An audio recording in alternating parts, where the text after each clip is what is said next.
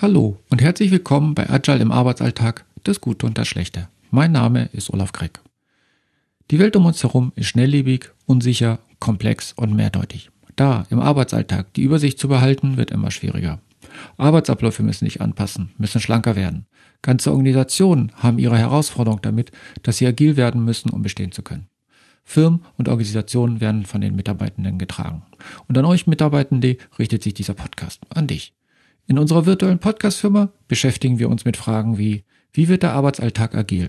Wie werden Teams agil? Müssen wir agil sein, um bei der Digitalisierung mithalten zu können? Und natürlich mit deinen Fragen und Anregungen. Gemeinsam klappt das schon.